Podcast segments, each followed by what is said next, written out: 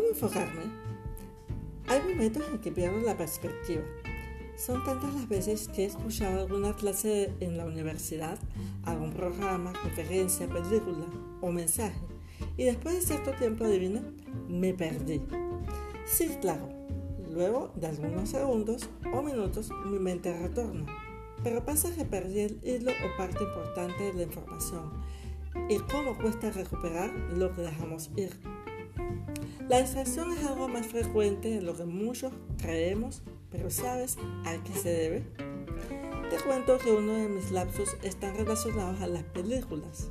No sé si te ha ocurrido que al mirar una película o leer un buen libro, después de cierto tiempo, tal vez al pasar de los días, meses o años, no recuerdes la trama o ni siquiera el nombre e incluso podrías repetir y disfrutarlo nuevamente pasa con frecuencia. E investigando obtuve esta información que te ayudará a entender y por supuesto solucionar. Me encontré con la curva del olvido, una teoría desarrollada por el psicólogo alemán Hermann Ebbinghaus en 1885, que explica la pérdida de la retentiva a través del tiempo. De acuerdo a este psicólogo, cuanto más intenso sea un recuerdo, más tiempo se mantiene y que es muy probable que en días o semanas olvidemos lo que hemos aprendido si no lo repasamos.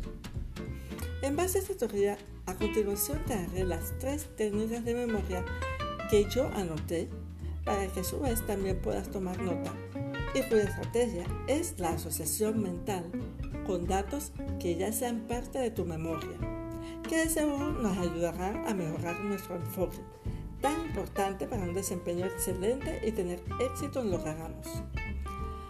1. Aprende oraciones cortas. Estas te ayudarán a relacionar palabras.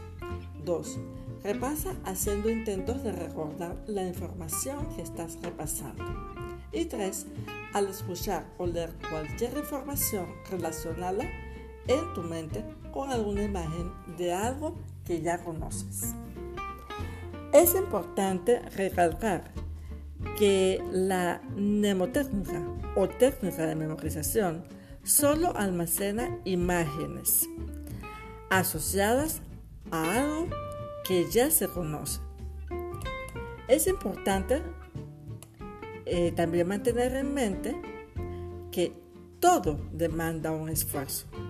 Comencemos a aplicar las técnicas de memorización para tener la sabiduría que te da el adquirir conocimiento y así conseguir el enfoque que tanto necesitamos y así logremos disminuir las distracciones.